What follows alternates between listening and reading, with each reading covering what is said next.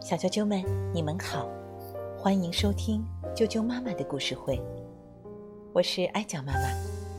今天继续给大家带来《木偶奇遇记》的故事，原著卡洛·克洛迪，绘画英诺桑提，金钟玉国际股份有限公司出版，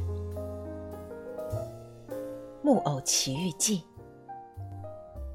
第三十三章。会耍把戏的驴子，小个子狠狠的一脚把门踹开，走进屋里。他对匹诺丘和灯芯说：“你们叫的很好，我听出来是你们的声音，这就是为什么我来到这里的原因。”两头小驴沉默下来，垂下了耳朵，两腿夹着尾巴。小个子首先抚摸、轻拍它们，然后他取出一把马梳，开始为它们梳理起来。又在它们的脖子上套上缰绳，牵着它们来到了市集，希望把它们卖掉，好好赚上一笔。原来，小个子是专门驾着驴车在世界游走。在路上召集不喜欢读书上学的懒惰孩子，把他们送到玩乐国，好让他们玩游戏打发时间。当这些被哄骗来的小孩由于长时间玩耍不学习而变成小驴子的时候，小个子就会把他们带到市场上卖掉。用这种方式，在短短的几年中，他就赚了一大笔钱。灯芯被卖给一个农民，匹诺丘被卖给一个演艺公司的经理。他的公司是由小丑和走绳索演员所组成。匹诺丘从第一天起就备受煎熬。当他被赶进畜栏以后，主人的饲料槽里放满了麦秆，可是匹诺丘才尝了一口，就吐了出来。接着。他的主人又把饲料槽放满了干草，匹诺丘还是不想吃。干草也不能让你满意，这么挑剔的驴。主人说着，就朝匹诺丘的腿抽了一鞭子。匹诺丘开始哭着叫了起来：“哎呦，干草让我肚子疼！难道你的意思是想告诉我？”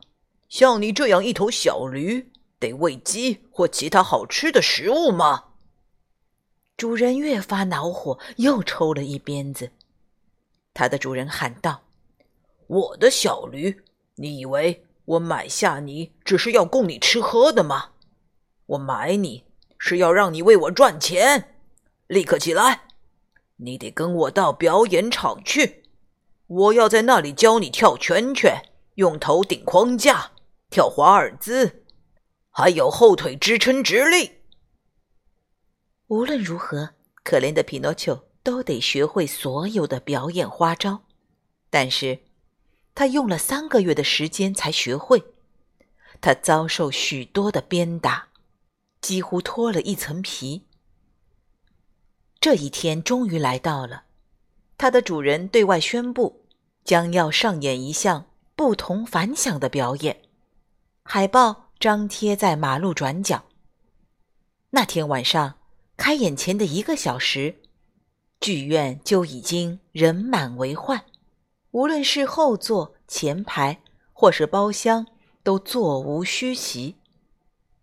围绕着表演场的板凳上坐满了小孩，都是想看著名小驴匹诺丘的舞蹈表演。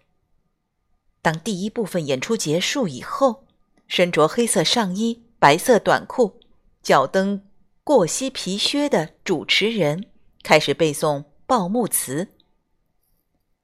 啊，各位女士、先生们，我高兴而又荣幸的向富有智慧、卓越非凡的观众介绍一头著名的小驴。他曾经巡回全欧洲，为各国国王表演过舞技。让我们欢迎他。这番话。使得全场掌声不断。但是，当小驴匹诺丘出现在表演场中间的时候，掌声更加热烈。他打扮得非常漂亮，戴着崭新发亮的皮革龙头，上面戴着黄铜带扣和饰钉，两只耳朵带着白色花朵，鬃毛从中间分开，并上了卷儿，每个卷子都系着蝴蝶结彩带。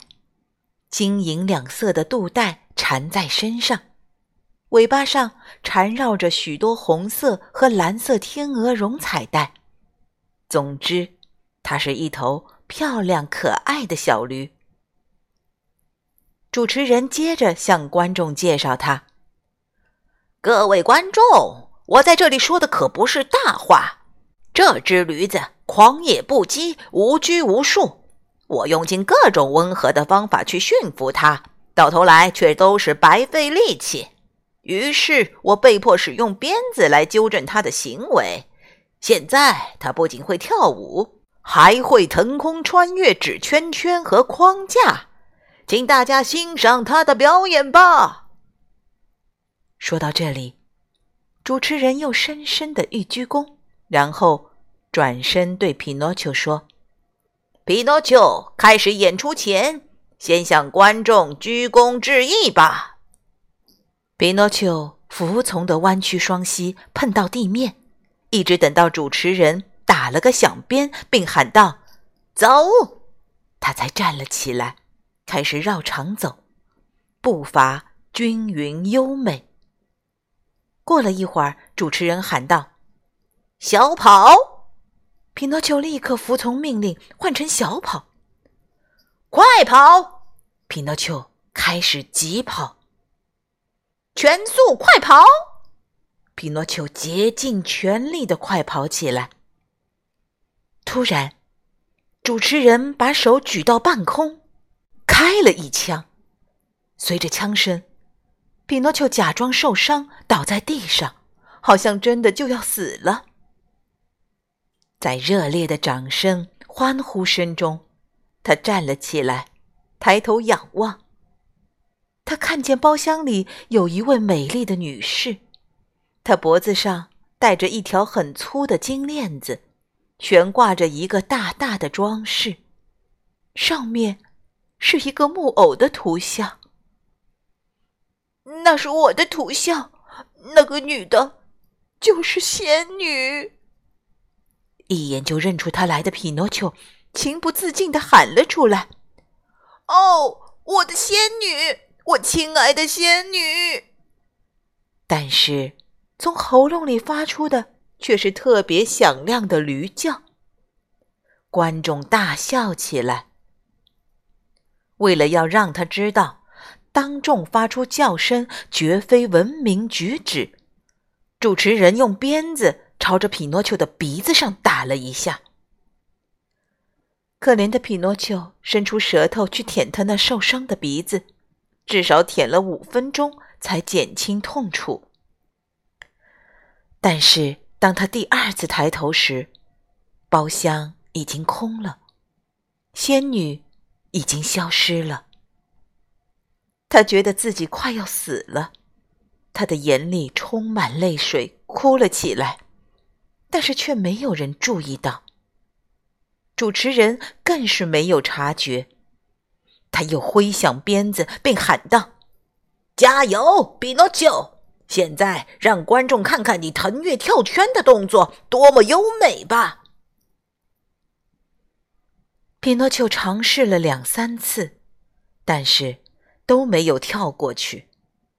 最后，他跳起来并钻了过去，但是。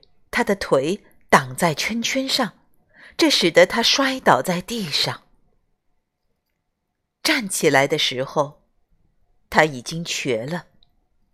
费了九牛二虎之力，他才回到了触盆。把匹诺丘拉出来，把那头小驴拉出来，我们要看那头小驴。剧院里的孩子们失望的大声叫喊着。但是，那天晚上再也没有见到匹诺丘。隔天早上，兽医来看匹诺丘，说他将会瘸腿一辈子。